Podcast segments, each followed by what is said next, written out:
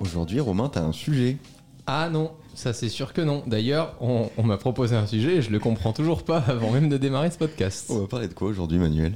Attends, mais il est pas Toujours prêt. la latence, Voilà, parce qu'il faut, c'est là. il faut savoir que Manuel est à Fran- San Francisco actuellement.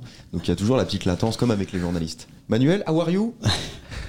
On va parler d'autodéterminisme. Est-ce que, Romain demandait avant l'épisode, est-ce que ça a un rapport avec l'automobile? Aucun. C'est faux, j'ai jamais demandé ça. si, c'est vrai. Non mais c'est pas un mot qu'on utilise souvent, l'autodéterminisme. Non, ça c'est sûr qu'on l'utilise euh, assez rarement finalement Oh, c'est- euh, dans les conversations. hein. Bah, c'est dommage. Ah, tu l'utilises- t'aimerais qu'on l'utilise plus souvent? Bah, j'aimerais que les gens l'utilisent plus souvent, ça, ça les aiderait en fait. Et du coup, qu'est-ce que ça veut dire? C'est la capacité de décider par soi-même et pour soi-même. C'est très dur en fait quand on y réfléchit. Parce que ça paraît extrêmement simple quand tu le dis. Bah, euh, c'est simple à comprendre, c'est difficile à faire. C'est-à-dire que la quantité de, de choix, de décisions que tu prends dans ta vie qui ne sont en fait pas les tiens Mhm. est assez astronomique quand tu y réfléchis. Ah mais, bon? Mais quand tu les prends, t'as l'impression qu'ils viennent euh, Ah, totalement évidemment. de toi. Évidemment. Et t'en es même convaincu. Ok. Mais la réalité, c'est que tu es le fruit de la civilisation dans laquelle tu es né, de, ta, de, de ton héritage social et sociétal, Mm. de, des traditions de ta famille, des attentes de ton entourage, de, etc., etc. Et on peut empiler cette liste longtemps, Mhm. et c'est très difficile d'être totalement libre. Donc, Décider pour soi, par soi, en âme et conscience, c'est- c'est en réalité très difficile. donc plus que la simple action de décider par soi-même, faut déjà comprendre qu'est-ce qui motive tes actions. Et ça, c'est extrêmement difficile parce que tu as forcément l'impression que quand tu fais quelque chose, ça vient de toi. Comment tu détermines ce qui, ce qui t'a poussé à, à faire quelque chose, à faire une action, à opérer un changement Bah déjà, il faut prendre conscience du fait que tes choix sont le fruit de qui tu es et de ce que tu sais. Ouais, Et c'est la combinaison des deux. ouais, C'est à la fois ton processus intellectuel, ce que tu sais, et à la fois qui tu es. Mhm. Et c'est cette combinaison qui t'amène à faire certains choix. Et certains de tes choix sont plus drivés par euh, qui tu es que par ce que tu sais. ouais. Mais Et la- dans le qui tu es, tu as l'héritage de tout ce qui t'entoure. ouais. À un moment, je vais m'imposer. Pour l'instant, je comprends toujours pas, donc euh, je vous laisse. Je Mais la limite est Moi, hyper je pense qu'on va être tranquille. la limite est hyper fine entre une décision qui relève de l'autodéterminisme et une décision qui, qui relève d'une influence euh, extérieure. Parce que C'est- les, les décisions que tu prends, Vous me faites chier, les gars, je comprends rien. les décisions que tu prends sont forcément influencées par euh, ton entourage, ton environnement, quelque part. Hein Alors, oui, évidemment. Ouais. Non, mais euh, c'est pas grave, on peut, coupe ton micro. Euh, les- oui, euh, évidemment, mais le, le tout, c'est d'en être conscient. Ok. C'est pas extrêmement grave de, prendre de, de- de prendre une option ou de faire un choix euh, qui n'est pas véritablement ton choix, mais qui est une espèce de manque de courage par rapport à d'où tu viens, qui tu es, euh, ce qu'on t'a appris, ce que tu reproduis par tradition, par habitude, par mimétisme, Ok. à partir du moment où tu le sais, en fait. Ok. Et à partir du moment où tu peux vivre avec le fait que ce choix n'est pas véritablement le tien, mais plutôt le fruit de ton contexte ou des attentes autour de toi. Si tu vis avec, il n'y a pas de problème. Hmm. Ceci dit, il y a un indice qui est toujours intéressant. C'est que plus un choix est difficile, Hmm. plus il est vrai. Plus un choix est, est rude, plus une décision est rude à prendre, plus la liste des gens que tu peux potentiellement euh, rabrouer, euh, un peu, on va dire, bousculer dans tes choix, Hmm. euh, plus il y a de chances que ce, ce choix soit le tien, Ouais, donc- véritablement le tien. Donc si tu fais un choix qui est clivant, il y a de grandes chances pour qu'il soit autodéterministe. Fatalement. Hmm. Les gens, bon, il faudrait aller dans les détails, mais il y a le soi, le concept de soi, etc., etc. Bon, on va pas rentrer là-dedans, sinon on va perdre Romain complètement. Déjà, y a non, mais moi je suis déjà dedans avec vous, il y a pas de problème. Non, vous, vous déjà quand on le regarde, il faut quand même savoir qu'on ne voit plus de pupilles, il y a plus que du blanc dans les yeux en fait. non, mais je comprends que tu vas plus loin, Manuel, dans une réflexion que tu as beaucoup, et c'est souvent même là-dessus que tu juges les gens que tu connais pas beaucoup dans un premier temps, c'est sur ce qu'ils vont être capables de faire euh, pour être alignés avec leurs objectifs, ce qu'ils ont envie vraiment de, réaliser, etc. Et le truc qui te rend le plus fou, euh, pour, euh, pour le dire, c'est les gens qui essaient de se raconter une vie ou de se trouver des excuses tout le temps en disant non mais là c'est parce qu'il était que là maintenant, après je le vois plus, donc il faut que j'accepte ça, donc ceci, cela, et ils se laissent embarquer dans plein de décisions que tu prends par automatisme moi, je, résume ça très vite, hein, c'est les gens qui se trouvent des excuses. Hmm. Mais on a parlé plein de fois de, de, ça, de l'influence, de l'entourage, etc., du fait de ne pas vraiment prendre les décisions qu'on aurait envie de prendre. Du coup, l'autodéterminisme, c'est quoi? C'est une compétence? Bah, ça, se, ça se travaille, ça se cultive, en fait. Euh, si on veut simplifier le message à mort pour euh, ramener Romain avec nous, euh, c'est plutôt dire je ne veux pas que ma vie soit dictée par ce que les gens attendent de moi. Je veux que ma vie soit dictée par ce que j'ai envie de faire profondément. Ma passion, mes envies, mes projets, etc. etc. Je n'ai pas envie d'être un élève, je ne suis plus un enfant et je ne suis pas là pour satisfaire à la règle ou satisfaire aux attentes des autres. C'est bon, j'ai compris pourquoi je comprenais pas. À partir du moment où tu es maintenant, tu es devenu un adulte, tu dois t'émanciper de ce qu'on euh, t'a appris. Tu dois le garder. Mhm. évidemment. Mhm. Il y, a des valeurs importantes là-dedans, éducatives, etc., euh, euh, etc., Tu dois garder ça. Tu dois garder ce qui, euh, ce qui t'a construit, ce qui t'a bâti, ce qui t'a constitué. Mais tu dois aussi t'émanciper des attentes des autres. Ok. Je comprenais pas ça parce que en fait, je me suis battu très tôt contre le regard des autres ou ce qu'on voulait pour moi. Euh, donc euh, c'est pour ça que j'arrivais pas à comprendre ce truc de me dire mais attends, je comprends pas, enfin si, si tu es persuadé de quelque chose, si tu as envie d'aller de l'avant, si tu as envie de, te réaliser dans ces domaines, etc., pourquoi est-ce que ton entourage jouerait dans, cette, dans, tes, dans tes décisions? Ouais, toi tu as un autodéterminisme un peu extrême. Mais ouais, mais, mais même, je sais pas, enfin... Je, sais pas comment vous pourrez le. Enfin, vous êtes les deux personnes les plus proches, mais, mais oui, je, je, je, ne sais pas ce que c'est que de parfois faire un tout petit peu attention à l'autre. Mm. Donc euh, moi c'est d'abord moi, ma route, et ensuite s'il y a des options à côté et si elles logent parfaitement trop bien, bah sinon euh, c'est juste que je serai tout seul et c'est pas grave, moi ça me va très bien. Mm. Moi ce qui me, ce qui me préoccupe beaucoup pour, euh, pour pas mal de gens, parce que je vois des gens qui deviennent un peu malheureux, parce que quand tu, quand tu fais ça, en réalité tu, tu mets tu mets un bal dans la machine qui va nourrir de la frustration et qui va te conduire à une forme de déprime à un moment ou à un autre parce que de toute façon tu rencontreras à un moment la réalité. Tu devras faire face à toi-même euh, et tu te diras mais merde, j'aurais pas fait ça, je le referai pas comme ça, etc. Mhm. Et là c'est la machine des regrets qui, qui commence à s'ouvrir. Et alors là c'est comme quand la merde atteint le ventilateur, il y en a pour tout le monde. Euh, eh bien celle-là. Donc euh, il faut surtout pas surtout pas nourrir les regrets. Euh, et malheureusement, il y a beaucoup de gens, quand ils sont face à des décisions importantes pour eux, qui euh, laissent entrer des paramètres qui ne sont pas des paramètres intrinsèques, qui ne sont pas des paramètres qui leur sont propres, euh, mais des paramètres extérieurs, entrer en jeu dans leur processus décisionnel. Et j'ai vu trop de gens malheureux ou regretter cela hmm. tard, et là c'est dévastateur. Mais le, problème, c'est que quand tu lis ce genre de conseils, ça te paraît évident, tu dis waouh, ça y est, j'ai compris un truc, euh, ça va changer ma vie. Mais comment tu l'appliques dans le monde réel?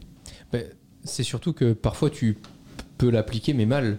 Euh, tu, peux prendre, tu peux prendre des décisions en te disant non, mais ça c'est parce que j'ai vraiment envie de le faire. Pour une fois, je m'écoute, je le fais et autre. Hmm. Et en fait, c'est pas du tout rationnel. Si tu mets vraiment ton choix dans un tableau euh, Google Sheet et que tu mets les pour et les contre, tu hmm. t'aperçois que c'est une grosse connerie pour le timing dans lequel tu es, la vie que tu mènes, etc. Donc euh, moi j'aime pas du tout les gens qui pensent avoir compris ce discours et qui te disent en gros ah ben on n'a qu'une vie euh, ah ben alors je fais ça moi je m'écoute tu peux mal l'interpréter exactement c'est pas du tout ce qu'on dit euh, c'est juste essayer d'éviter un maximum les paramètres extérieurs pour prendre tes décisions hmm. Moi, je pense que euh, un des premiers éléments qu'on peut donner aux gens qui nous écoutent, c'est le niveau de sacrifice Ouais. euh, que tu vas t'employer à mettre dans un choix.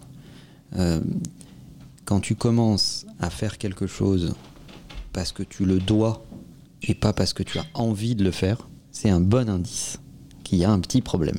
Ouais, mais ça, c'est pareil, c'est à nuancer, parce qu'il y a plein de choses qu'on doit faire sans en avoir envie. Bien sûr, mais quand il s'agit d'un d'un choix qui est personnel, Ok.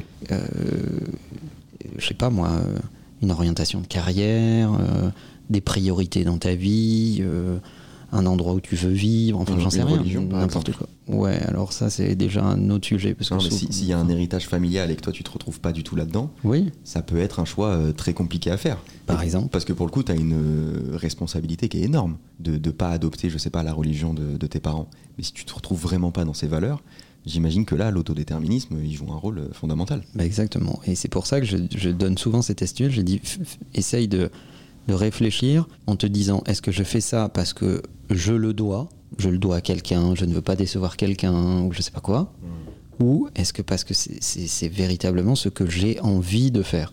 Et Enfin, j'ai pas de recette magique. hein. Je, je, je sais pas s'il en existe, ça m'étonnerait. J'ai beaucoup cherché et lu sur ces questions. Mais euh, mais il y a des faisceaux d'indices. Et ça, c'en est un, en fait. Ok, t'en as d'autres? J'en ai d'autres. Le retour des listes de manuels. Le deuxième élément, c'est le rapport au temps. On est beaucoup drivé par le court terme. On prend des décisions pour se soulager d'un problème. On veut prendre une décision urgente, non pas parce que c'est la bonne décision, mais parce qu'on ne veut plus souffrir de cette question. Ça, c'est aussi un deuxième critère que tu n'es pas en train d'être drivé par ton autodéterminisme, c'est-à-dire ton vrai choix profond. À partir du moment où tu prends une décision qui te soulage d'un problème immédiatement, Mm. comme un drogué prend sa dose Hmm. parce qu'il est dépendant d'un produit qui le soulage, dis-toi qu'il y a véritablement ou vraisemblablement un problème avec ce choix. Ouais. Et on a du mal à raisonner long terme. C'est difficile. Parce que le long terme, il y a plein d'hypothèses. Tu n'as pas de garantie de résultat. Tu sais pas combien de temps ça va durer. Tu sais pas si euh, c'est la bonne option ou pas la bonne option. Tu vois, ça demande de la projection. Sur le court terme, tu résous un problème immédiatement. Tu as la garantie que ta décision a un impact tout de suite. On parlait dans le dernier podcast de la dopamine. Euh, c'est exactement ça. Mm. Quand euh, tu sens que tu as envie de sucre, euh, effectivement, c'est soulageant d'aller dans le, dans le placard de la cuisine chercher du chocolat. Ça règle un problème sur le moment. Par contre, sur le long terme, si tu tenais euh, un régime qui consiste à te séparer du sucre, bah, effectivement, euh, le- pour le projet, c'est un peu plus compliqué. Pour donner un exemple concret euh, sur la nourriture toujours, le cheat meal, je trouve que c'est chouette de le faire quand tu l'as programmé. Si tu te dis là maintenant tout de suite j'ai envie d'un cheat meal, machin, je veux me faire plaisir ce soir et tout, juste le fait de remettre ça au lendemain ou au surlendemain, ça fait que tu prends conscience que ça va vraiment être un plaisir et que tu vas vraiment bien vivre le moment plutôt que de le faire tout de suite pour te soulager. Ouais. Juste le fait de le programmer. Et pour moi, ça va aussi avec le fait de faire la différence entre une décision que tu peux prendre tout de suite parce que ça ne changera pas le cours de demain, etc., et que ça se fait en moins de 5 minutes, la, la fa- fameuse astuce, euh, ou alors le fait de se dire euh, non, mais on le fait maintenant, comme ça c'est fait. Mm. Et parfois, moi, il y a plein de trucs, surtout dans le taf, où j'aime bien répondre non, non, là c'est pas le bon moment, même si ça prend pas longtemps, parce que juste le fait qu'on se pose la question maintenant et qu'on mette plusieurs jours à réfléchir à la réponse, la réponse sera bonne pour les, les, les prochains mois et prochaines années, etc. Et parfois, il y a des décisions qui sont chiantes à, à repousser parce que tu te dis, franchement, bon, on pourrait faire ça et tout, mais juste le fait de Ouais. laisser un peu de temps, tu peux en parler à une autre personne, et puis parfois, il se passe un truc dans ton contexte qui fait que tu Et peux. juste y- le fait voilà. de réagir à froid. hein. Exactement. Mais c'est une vraie différence entre repousser chaque chose que tu fais, etc. Et du coup, te dire, ah non, mais comme ça, j'y réfléchis vraiment et autres. Ou alors, à l'inverse, de juste sélectionner les, les Mm. bonnes questions euh, dans ton parcours euh, pour pas y répondre à froid. Un autre élément qui peut être un indice qui te, qui te laisse penser si tu, que tu vas sur la bonne voie ou pas, c'est la renonciation. Il n'y a pas de choix sans, sans renonciation, en fait. Et le fait de matérialiser ce à quoi tu renonces est un élément important.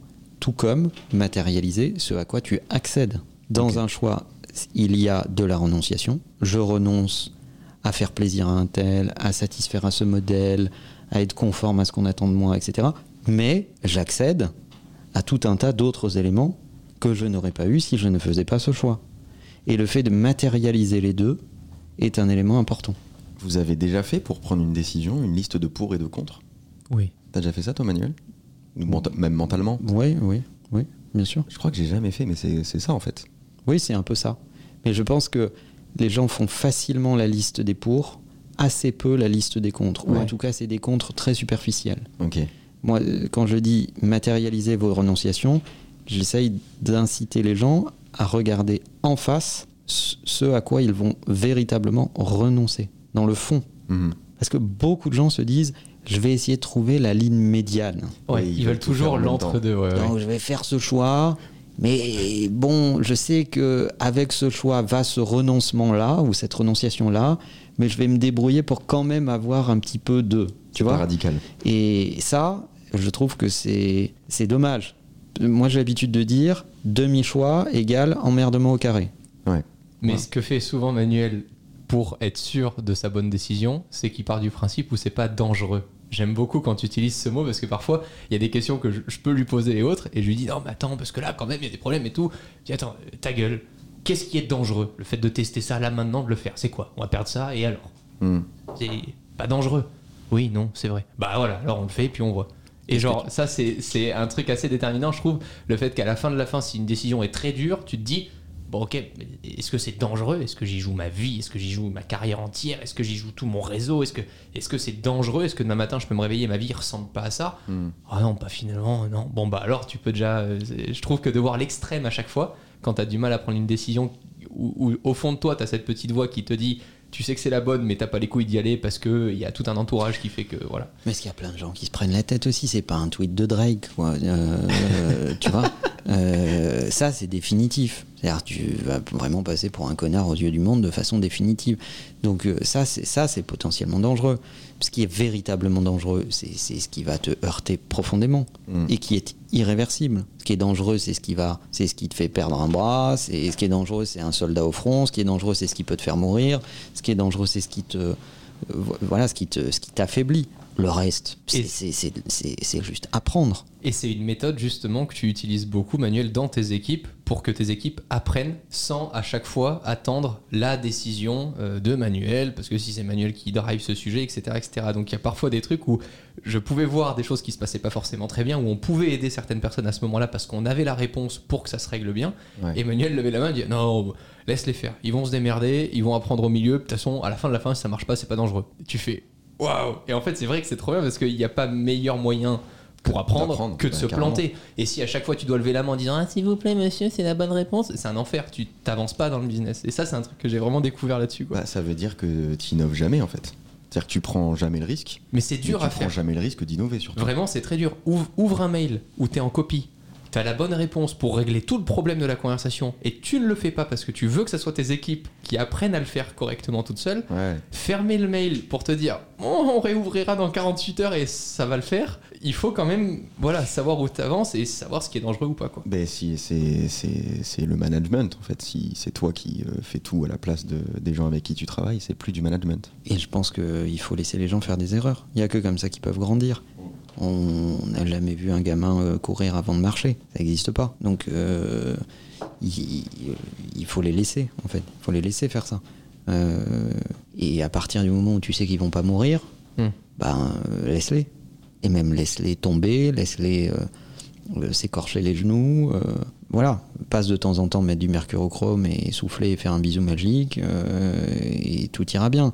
Mais à force de vouloir éviter les erreurs, t'en fais des gens qui sont extrêmement dépendants de leur ligne managériale ou, euh, ou de leur, euh, de leur de- de- des figures qui les drivent en fait. Et, et donc du coup, tu as une organisation qui est une organisation qui est sur un modèle de conformité et pas sur un modèle de créativité et d'apprentissage. Mais c'est valable dans la vie. Ben, moi j'allais te dire, c'est Ton valable. boulot dans la vie, Oui. c'est pas d'être conforme à quelque chose.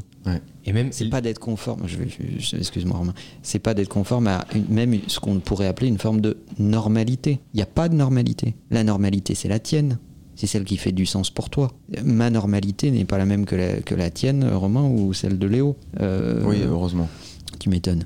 Euh, et donc, euh, y- y- le but dans la vie n'est pas d'être conforme. Le problème, c'est que on nous éduque dans un schéma scolaire de conformité. Ouais. Bonne réponse, mauvaise réponse. Euh, bon comportement, mauvais comportement. Et même dans l'éducation, t'entends souvent, euh, enfin moi en tout cas, j'entendais souvent dire Ah ben va demander à ta mère. Ah ben demande à ton père. Ah ben euh, genre comme s'il pouvait pas prendre une décision. C'est-à-dire que même t- t- au cœur de l'enfance, tu vois des trucs. Alors aujourd'hui dans notre génération moins.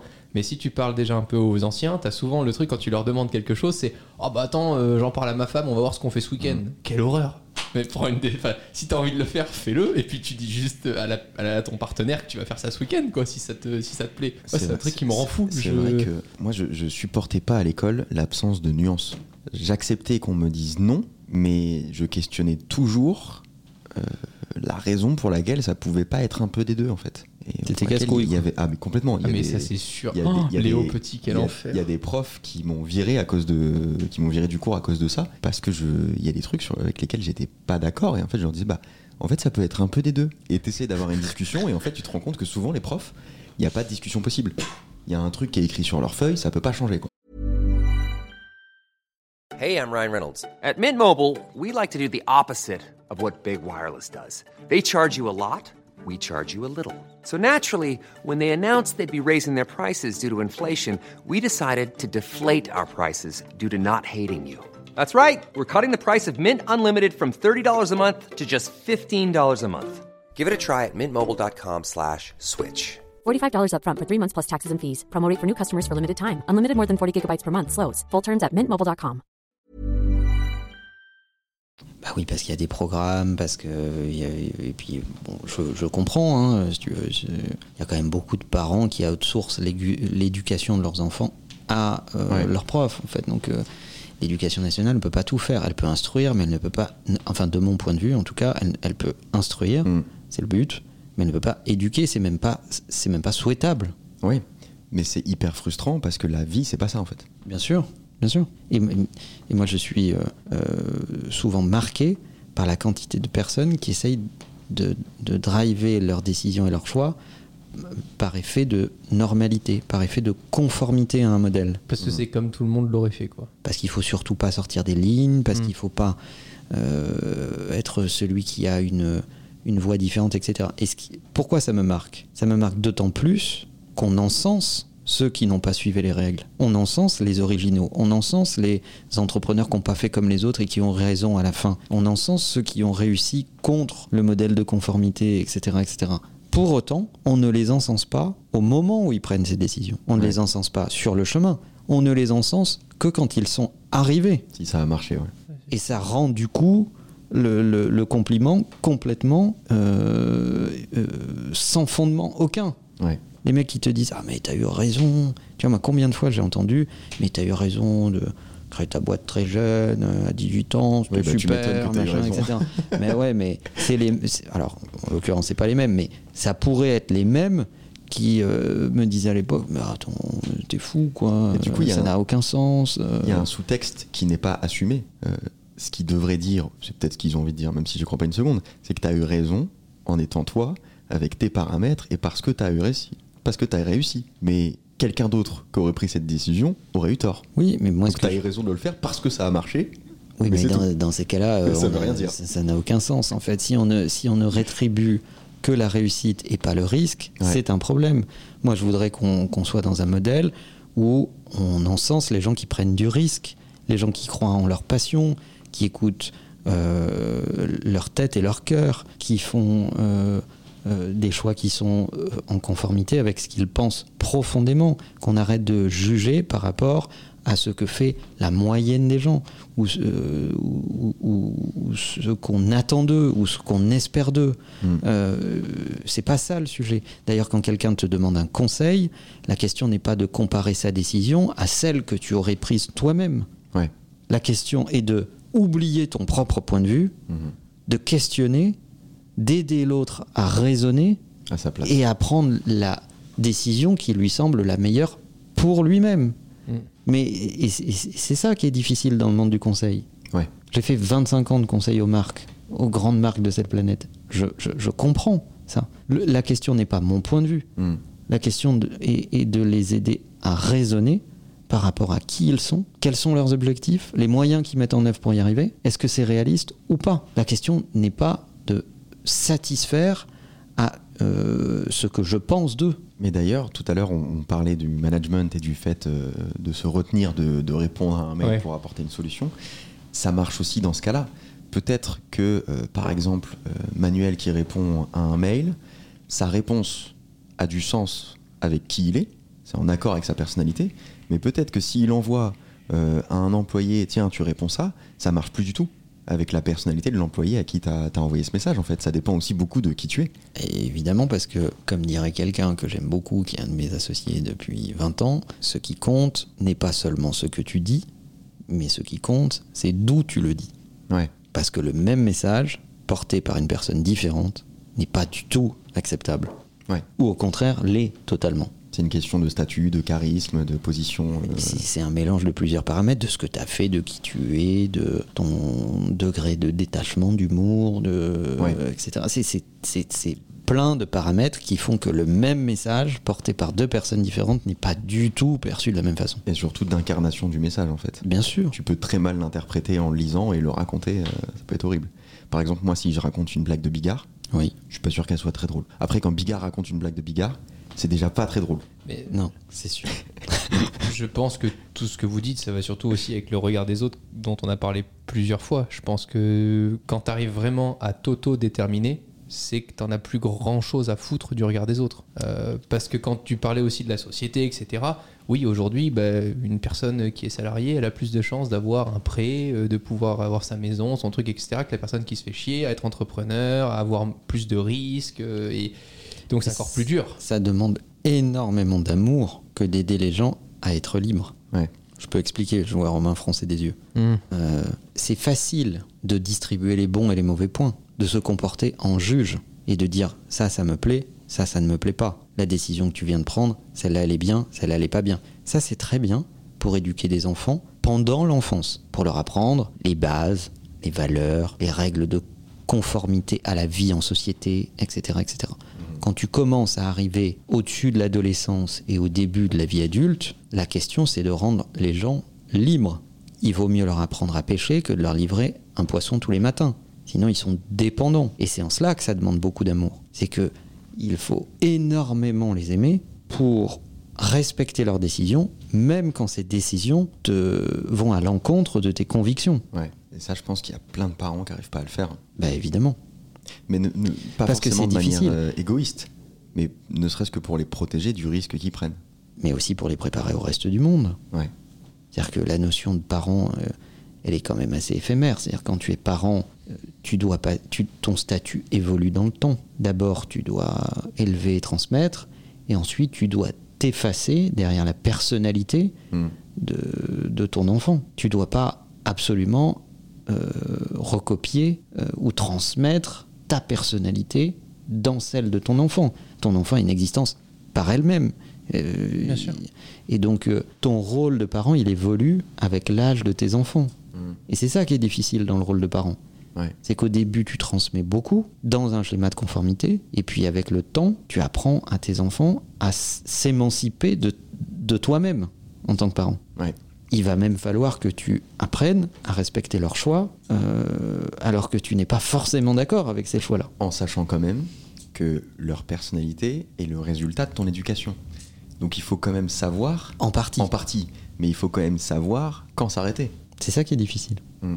C'est ça qui est difficile. On pourra faire un sujet sur l'éducation, hein, les gars. Bah oui, comme on, comme on a tous des enfants en plus. on est tous très bien placés Exactement. pour, euh, pour non, mais vous en parlez tellement bien que. Alors, mon chien, moi je suis vraiment pour lui laisser faire des erreurs. Est-ce qu'il est autodéterministe? Ah oui, t'inquiète. Il pense pas à ma gueule quand il faut aller voir le copain et qu'il faut traverser la route. hein. T'inquiète pas. Oh purée. Mais c'est intéressant. Et je pense qu'il y a une, une nécessité, une urgence même à dire aux gens, vous avez le droit de prendre vos propres décisions. Vous avez le droit d'être drivé par ce qui vous anime. Vous avez le droit de suivre votre voie. Hmm.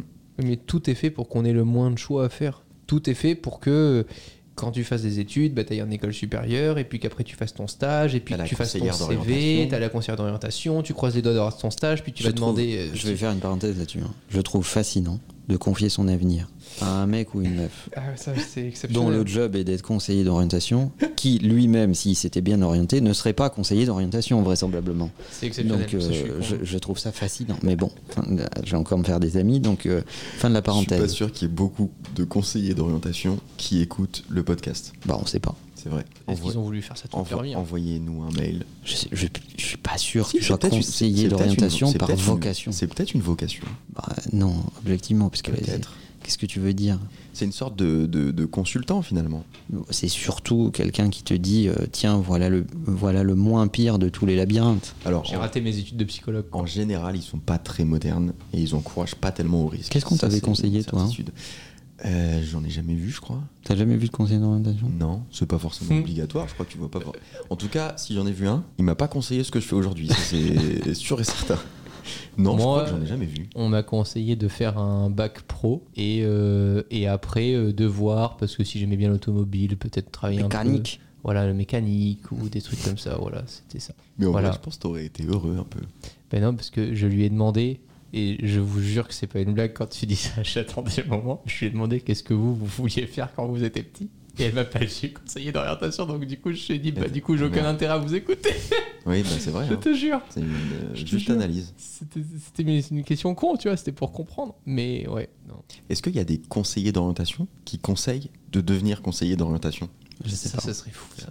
Ça serait marrant. Il y a peut-être un gars en France qui dit à tous les élèves Bon, conseiller d'orientation, ça me semble être la meilleure voie pour vous. Moi, je pense qu'il faut accepter qu'il y ait une phase dans ta vie où tu sois justement désorienté. Ok. Même plusieurs phases.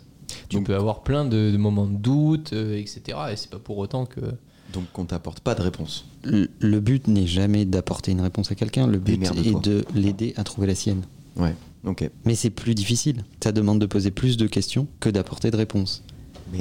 Or, quand quelqu'un vient te demander un conseil, ta grande tentation est de lui donner une réponse. C'est pas de lui poser des questions. C'est vrai que c'est terrible parce que quand tu vas voir un psy, bon, suis, je suis jamais euh, allé en voir, mais j'ai l'impression que les psys te posent plus de questions qu'ils ne t'apportent de réponses. Bah oui. C'est-à-dire que c'est une aide à- pour que tu comprennes toi ce qui se passe dans ta tête. Donc c'est assez fou que quand tu vas voir un conseiller d'orientation, il t'apporte une réponse finale. Bah, parce que son job, C'est c'est d'apporter une réponse. euh, c'est de nourrir les filières. Ouais. Donc euh, là, il manque un quota. Donc euh, Quelle horreur. la Arrête. moyenne, euh, bon, t'as pas l'air doué là-dedans. Tes moyennes, c'est ça. T'aimes pas les sciences, machin. Bah tiens, va faire BEP pâtisserie, quoi. Si tu veux, c'est n'importe quoi, en fait. Euh, T'aimes pas la pâtisserie? Ah bah, bon, C'est pas grave, tu vas t'y habituer.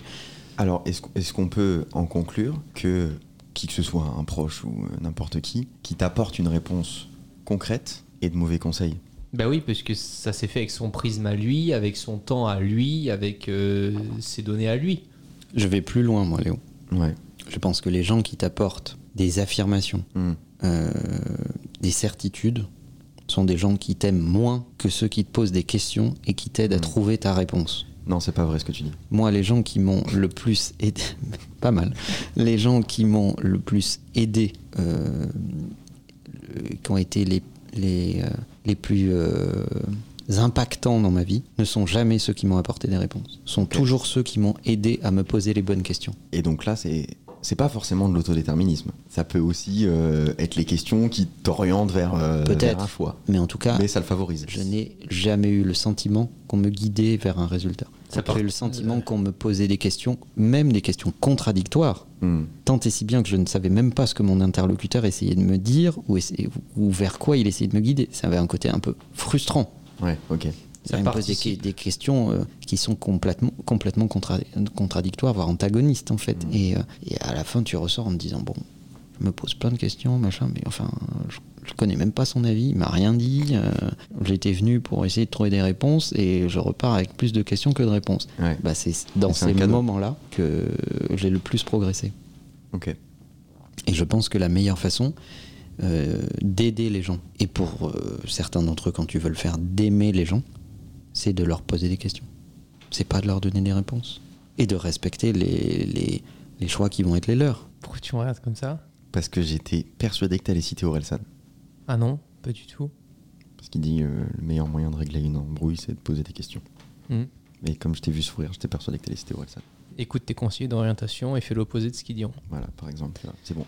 J'ai réussi mon pari. Cité Orelsan. Mais ça va, je pense aussi avec le fait que quand t'as de l'amour pour les gens, parfois t'acceptes des choses que eux trouvent géniales et que toi tu trouves complètement débiles ou que tu ferais pas du tout comme ça.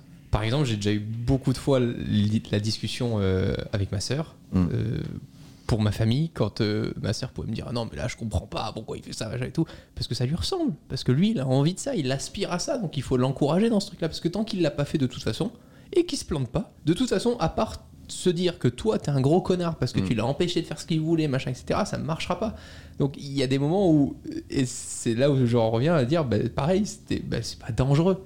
Au pire, ça marche pas. Il a perdu 6 mois, il a fait un truc qui lui plaît, euh, et puis voilà. Quand j'étais plus jeune, je faisais une grosse connerie, c'était de tout le temps dire la vérité et de donner mon vrai avis. Quand Ouais, les gens me demandaient, tu sais, j'avais démarré YouTube, machin et tout, donc t'avais des gens plus âgés qui me disaient, ah, moi je vais mettre sur YouTube pour faire ça, ça, ça et ça. Et je leur disais, mais ça va pas marcher du tout, c'est de la grosse merde ton idée et tout. Et moi j'avais l'impression de l'aider en disant ça, tu vois, pour lui faire gagner du temps. Et en fait, je me suis fait haïr à certains moments parce qu'il fallait juste que Encore je- aujourd'hui. hein. Ah, raison. encore aujourd'hui. A raison. A raison.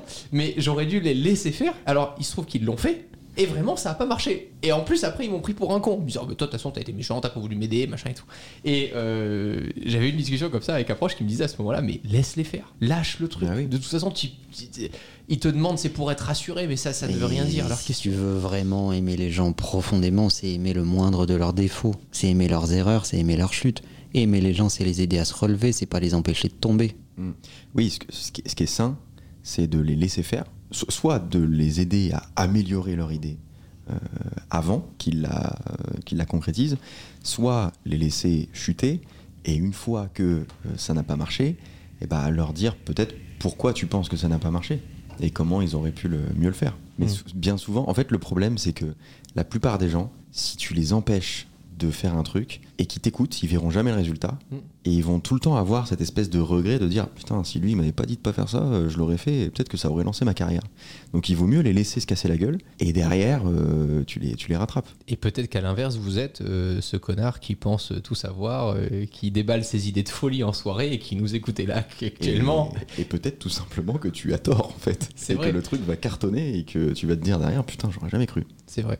L'autodéterminisme, c'est quelque chose qui se cultive, c'est quelque chose qui s'apprend et qui se, sur lequel tu dois t'entraîner un peu chaque jour. S'il y a peut-être une chose euh, vers laquelle on peut un peu guider les gens, c'est d'apprendre à faire des sacrifices, d'apprendre à renoncer, parce que c'est véritablement ça, choisir. Et ta capacité à engranger des sacrifices, à comprendre à ce, ce à quoi tu renonces chaque jour, c'est ta capacité à décider pour toi-même et par toi-même un peu plus tous les jours. Merci les gars. la bise